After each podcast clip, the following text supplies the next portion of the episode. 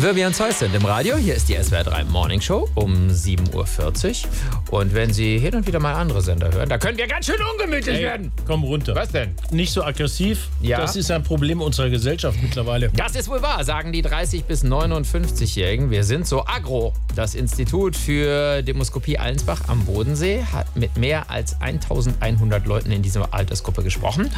Und wir haben letzte Stunde ja schon über die Studie gesprochen. Andreas Sandforst leitet das Zentrum für konfrontative Pädagogik in Mülheim. Er bietet unter anderem den Mitarbeitern von Behörden Deeskalationstrainings an. Herr Sandforst, Sie merken anhand Ihrer Auftragslage, dass es in der Tat mehr geworden ist. In welcher Hinsicht?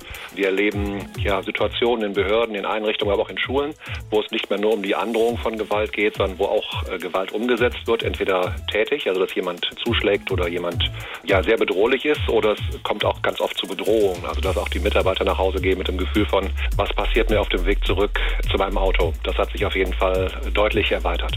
Wie genau schulen Sie denn die Leute, die zu Ihnen kommen und zum Beispiel sagen, ich habe in meinem Job immer wieder mit aggressiven Kunden zu tun? Der erste Zugang ist erstmal der Teilnehmer selbst, also derjenige, der geschult wird.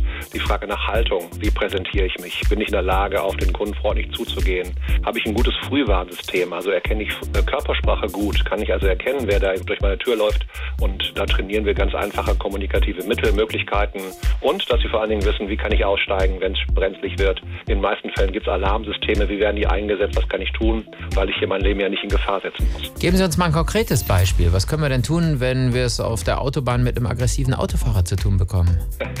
Äh, Das ist ein besonderes Kapitel, der, der aggressive Autofahrer. Ich gucke in meinen Rückspiegel und dann sehe ich jemanden, der mich mit der, mit der Hupe bedrängt oder mit dem Vogel zeigt, was auch immer der tut. Jetzt kann ich natürlich Öl aufs Feuer gießen, indem ich genauso einsteige. Ich kann aber auch mich selbst regulieren. Ich fahre einfach an die Seite, lasse ihn vorbei und denke mir, der Mensch hat eine Binnenproblematik, an der kann ich gerade nichts verändern und mich mit dem auseinandersetzen würde mir eher Kraft rauben, sodass ich keine Notwendigkeit sehe, den irgendwie zu bearbeiten, zumal ich ja auch nicht als Verkehrspädagoge unterwegs bin, sondern als normaler Teilnehmer. SWR 3